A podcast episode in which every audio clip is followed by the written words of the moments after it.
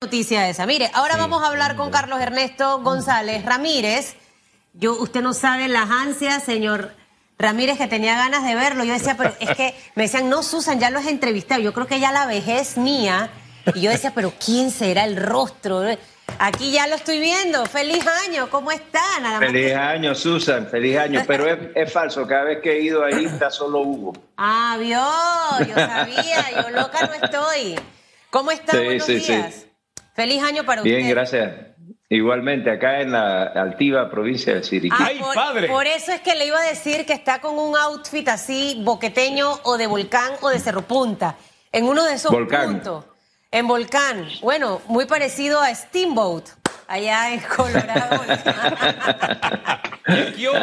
¿Ya salió a esquiar o no ha salido a esquiar todavía? pronto, pronto. vamos vamos a, lo que vamos. Y voy, voy a tomar la palabra de Susan con el 18 porque el 18 de pronto se convierte en un, en un quiebre en el calendario, ¿no? Ese día debe iniciar el tema diálogo caja, por seguro, caja y seguro social. Ese día también es la fecha que nos han dicho tentativa para que llenen, lleguen las vacunas. Eh, este inicio de año, teniendo así como referencia el 18, ¿Cómo lo, lo toma usted? ¿Cómo lo evalúa usted? Bueno, eh, el tema de la vacuna es una noticia importante y, positiva. Eh, yo creo que, en la medida en que se maneje de manera apropiada, sin privilegios, que ese es un problema, y se aplique eh, a quienes realmente lo necesitan con mayor urgencia, yo creo que eso le va a dar un sentido de tranquilidad a la población que lo necesita urgentemente. Cuando usted habla de que, que, se aplique sin privilegios, ¿es que usted tiene alguna reserva en esa línea? ¿Algún temor? Bueno, hemos visto durante toda esta pandemia que hay una casta privilegiada que son los funcionarios públicos. Es decir, aquí los, los, el sector privado ha cargado con todo el impacto de la, de la pandemia el sector público no ha hecho ningún sacrificio y es, más, eh, ha incrementado los costos que vamos a tener todos los panameños para poder pagar la deuda que está eh, trayendo como consecuencia la pandemia porque no se cortaron los gastos. Entonces, hay como una especie de, de dos ciudadanos, ¿no? el que trabaja para el Estado y el que no. Entonces, eh, a mí me gustaría ver en esa primera lista de personas que van a recibir la pandemia no solo a funcionarios públicos. Eso para mí sería un escándalo, ¿no? Ahora, en medio de estos nueve meses, muchas cosas buenas han ocurrido, otras no tan buenas, porque lo que ocurre es que no podemos centrarnos solamente en las cosas positivas. Fabuloso que las vacunas lleguen, espectacular que ayer de tanta presión que si se pagó o no se pagó a tiempo, que por qué la vamos a recibir después de Costa Rica, eh, hubo presión para que la vacuna llegara antes a Panamá, luego de los 90 días que había dicho el mandatario. Eso es positivo, eh, son cosas positivas a resaltar. Que vengan 19 proyectos de inversión pública, eso va a ser positivo para dinamizar la economía eh, y bien por el gobierno. Em, que tengamos un bono solidario digital que otros países no tienen. Cuestionable si es poquito, si debe ser más. Otros países, por ejemplo, no tienen este tipo de beneficios para la población. Y, menciono algunas de las cosas buenas que, hemos hecho para que vean que no nada más en esta mesa decimos las cosas malas y somos críticos de las cosas malas. Una crítica constructiva eh, para tratar de mejorar hacia dónde debe corregir la actual administración.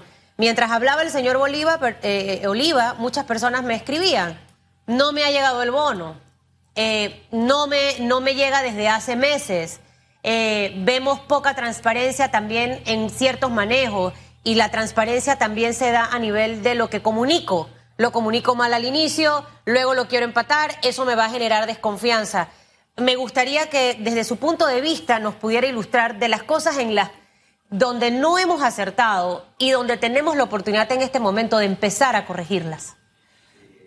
Bueno, yo creo que ahí la pandemia ha dejado o desnudado la trágica situación institucional que tiene el país. Las instituciones no funcionan para lo que fueron creadas. Tenga en cuenta que nosotros somos el único país que no ha dejado de tener toque de queda desde marzo en el mundo y tenemos los peores resultados de contagio. Entonces, eh, obviamente, el, cuando la evidencia empírica te está diciendo el resultado es malo, pues tú deberías corregir rumbo y no pareciera que hubiese una alguien a cargo de, de, analizar esto de una manera apropiada. En mi opinión, eh, hay un desconecte entre lo que se dice y lo que se hace. Entonces sí, las noticias se dan y parecen buenas, pero luego no se dan. Es decir, hemos tenido ya varios casos en donde nos han anunciado que van a suceder cosas que luego no suceden. Hay un problema de transparencia en el manejo, de la información. Ayer, eh, la presentación que hizo la canciller con la, viceministra fue muy buena. Fue una presentación que yo creo que calmó mucho los ánimos de las personas. Sin embargo, no era una conferencia de prensa, como no la han sido desde, yo creo que sé, desde abril, mayo. No hay cuestionamientos y no se aceptan cuestionamientos. Entonces, eh, vivimos eh, eh, un mensaje de un solo lado del gobierno que no permite que lo cuestionen y los ciudadanos tenemos muchísimas dudas que son los periodistas los que las pueden atender. Entonces, sí, yo creo que es muy bueno que se tengan buenas intenciones. Es mejor si esas intenciones se convierten en realidad. Y no veo eso. No lo veo honestamente.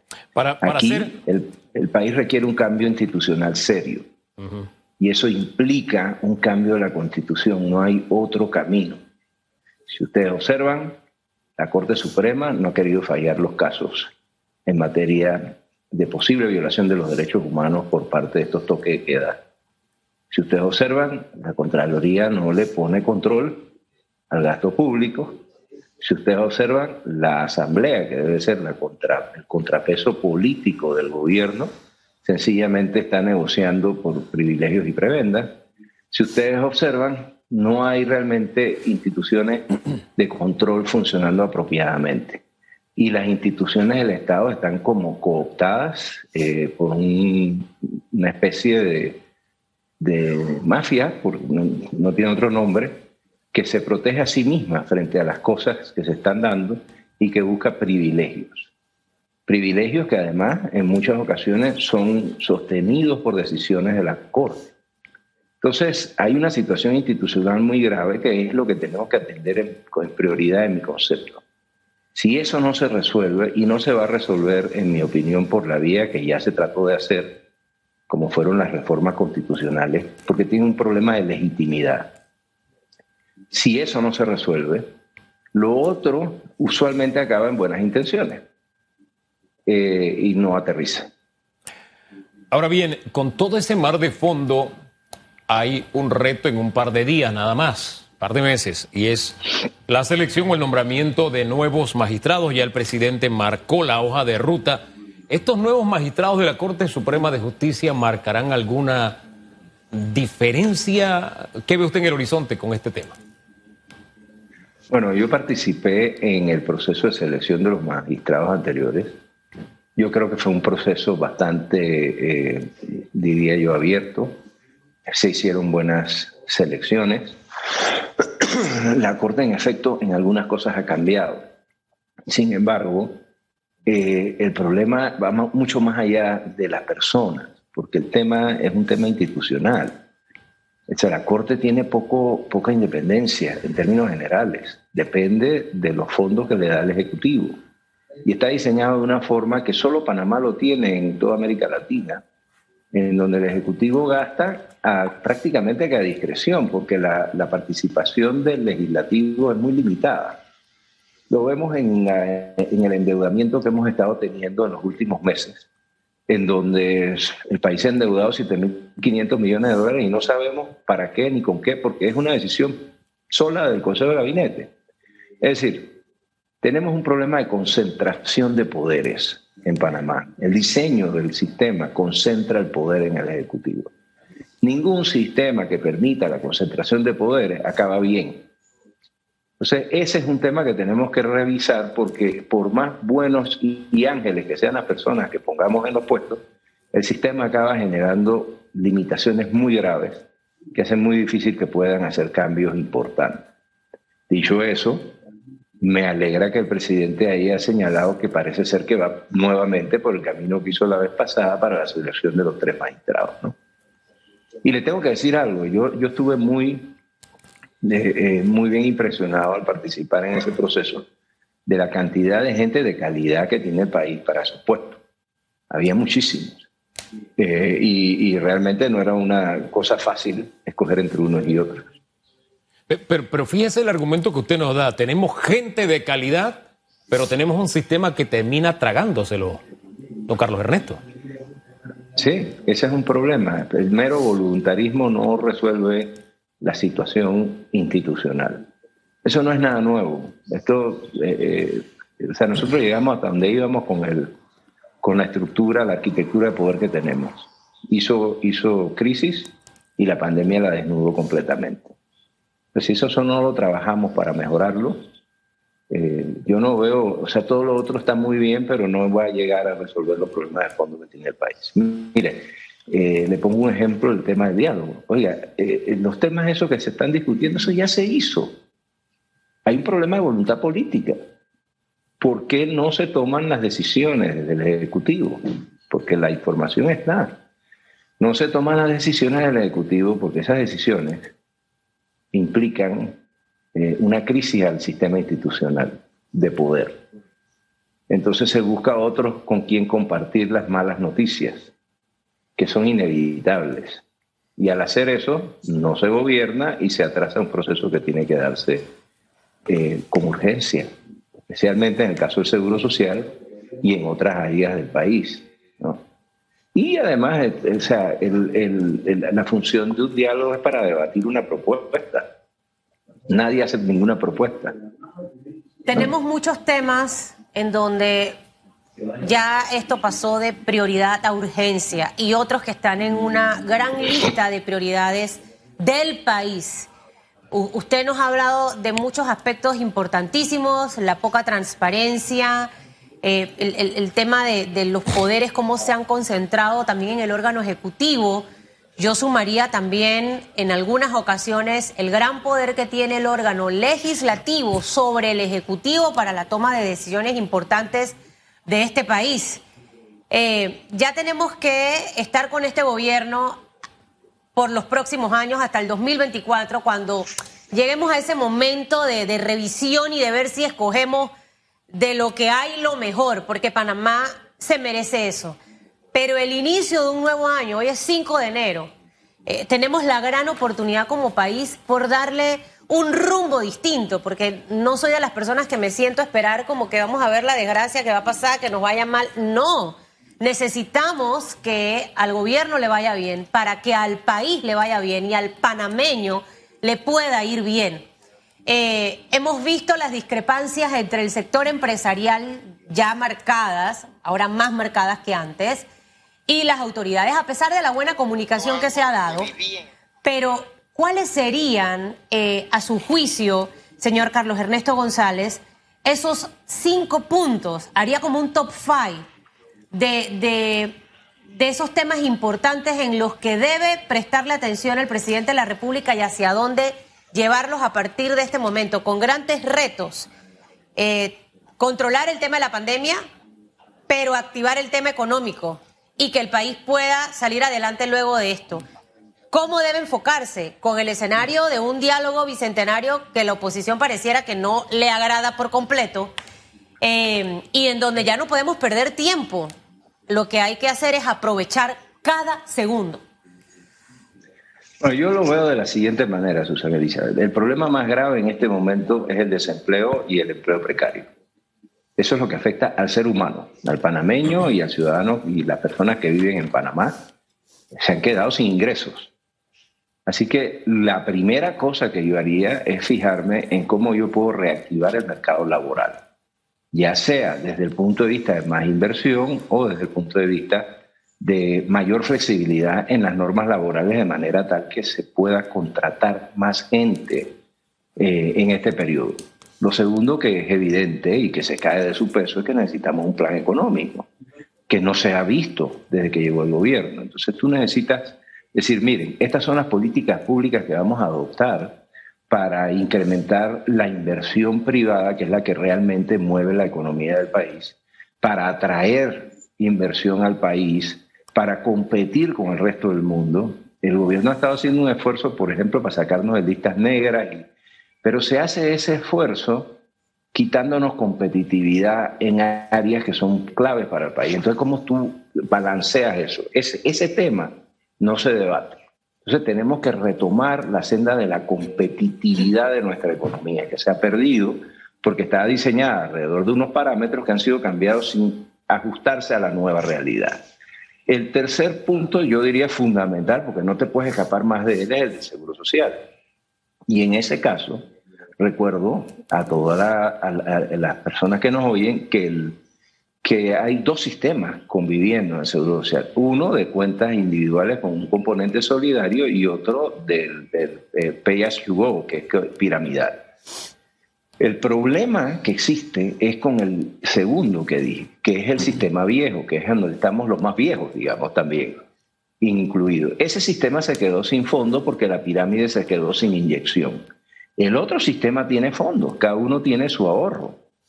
Lo que, la solución que se tiene que buscar es una solución para resolver y, y terminar de, acabar con el sistema de pay as you go. Pero no puede hacerse quitándole los fondos, porque eso sería una expropiación a los que tienen fondos en cuentas individuales. Entonces, ese tema hay que explicarlo con claridad a la población y requiere toma de decisiones de parte del gobierno, de más nadie. O sea, esto no es un tema de que vamos a ir todos agarraditos de la mano, no. El gobierno está para gobernar. Eso, es, eso, en mi opinión, es fundamental.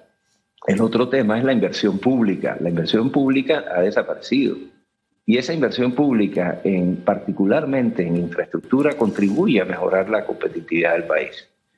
Eso lo necesitamos urgentemente, pero eh, inversión inteligente que permita hacer del país más competitivo en distintas áreas. Nosotros podríamos ser muy grandes en turismo y no lo somos por falta de infraestructura, por ejemplo. Y pongo eso como un ejemplo. Eh, y el tema de la educación. El tema de la educación no se va a resolver con diálogos. Eso ya pasó. Yo no sé ya cuántos diálogos llevamos con el tema de la educación. Aquí hay que tomar decisiones.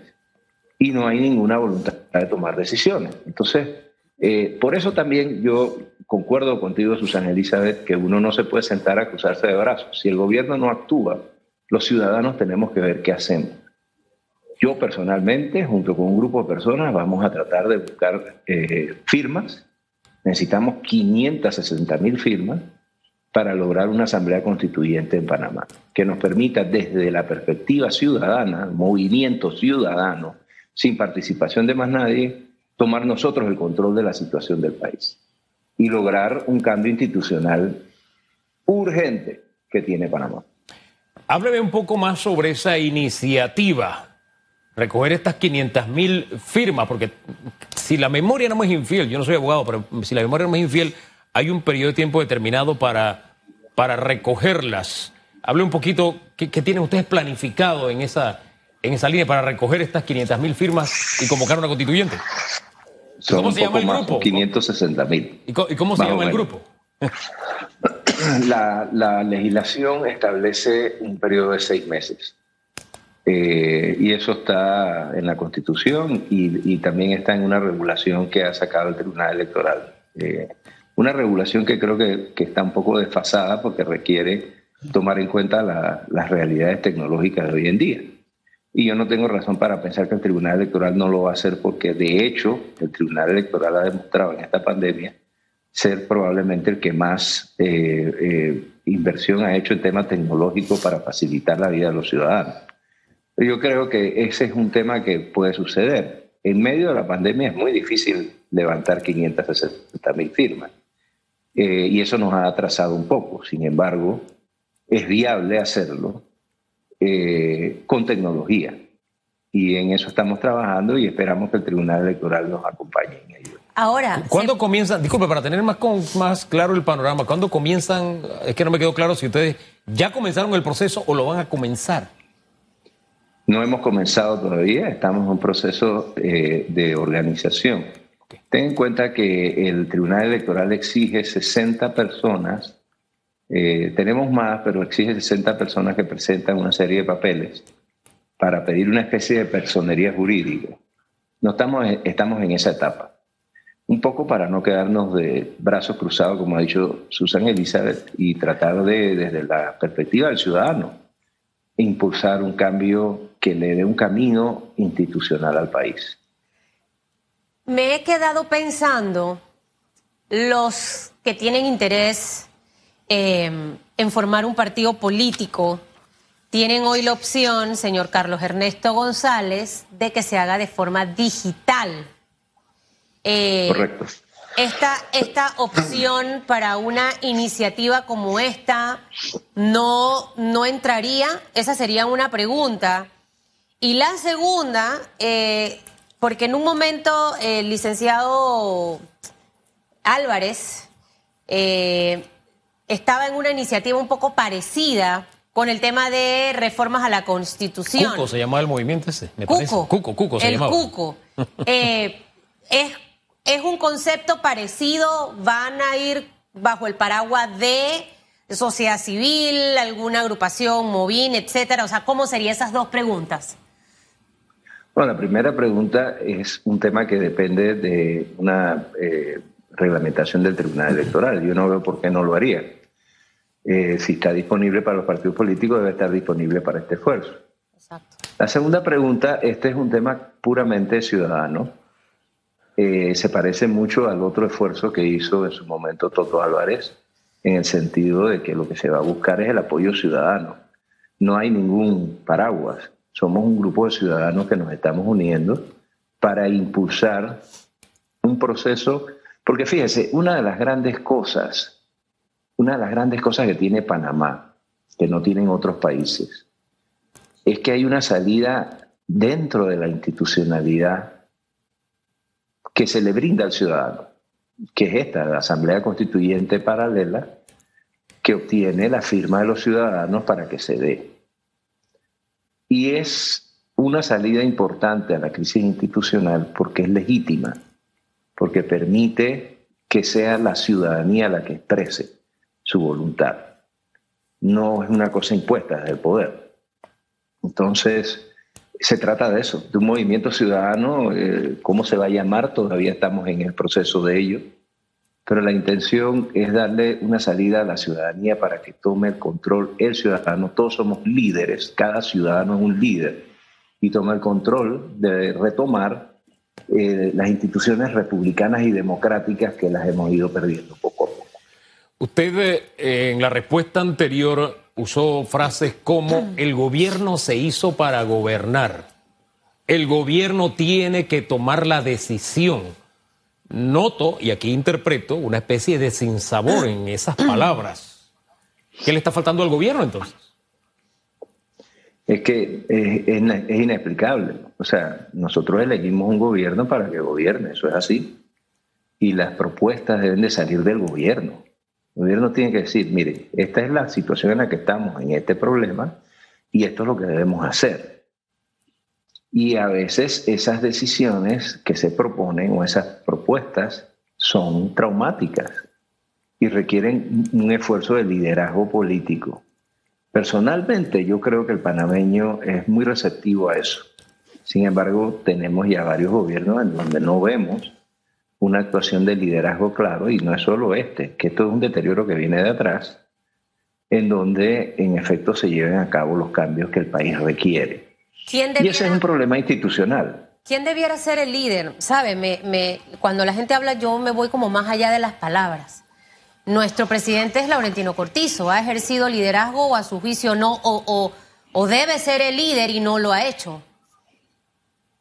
El, el presidente de la República es el Laurentino Cortizo. A él le corresponde, en el diseño institucional que nosotros tenemos, ser el líder del país. Nosotros tenemos presidente por eso, el sistema es presidencial por eso. Tenemos un líder que es el que tiene que impulsar los cambios. Y eso eh, no se puede delegar. Solamente esa facultad la tiene quien fue electo para ello. ¿Y no lo ha si hecho? se delega, si se delega, que es lo que se ha tratado de hacer, se deslegitima y entonces acaba mal como acabó con la reforma constitucional, que acabaron muy mal. eh, el proyecto tiene que salir del Ejecutivo. Todos los proyectos tienen que salir del Ejecutivo. La Asamblea también podría hacerlo eh, desde la perspectiva de la legislación, pero la parte ejecutiva, quien tiene la información, es el Ejecutivo. Para eso está. Y no lo ha hecho, según lo que interpreto. Eh, ha, llamado un diálogo para que otros propongan, para que los ciudadanos propongan. Yo, yo, yo creo que los problemas los conocemos y lo que en todo caso debe haber llamado a un diálogo para debatir sus propuestas. Cambios en el gabinete, señor Carlos, antes de irse. Un líder cuando algo no funciona lo cambia. Eh, Mire, yo la verdad es que yo no soy mucho de, creer en ángeles, de creer que hay eh, santos que van a venir a resolvernos la vida.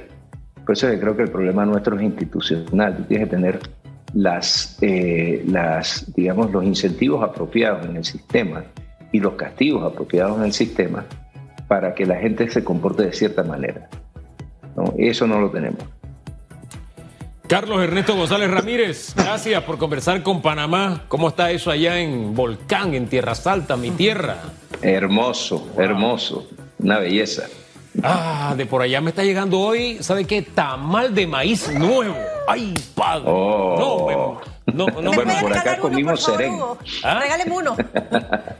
Pero usted no es chiricano. Por acá comimos serén. ¡Ay, padre! Usted no es chiricano, señor Carlos, ¿verdad? Yo soy cédula CHE. Che. Chiricano nacido en el exterior. Ah. Gracias, que tenga buen día. Carlos Ernesto González Ramírez. Hasta luego.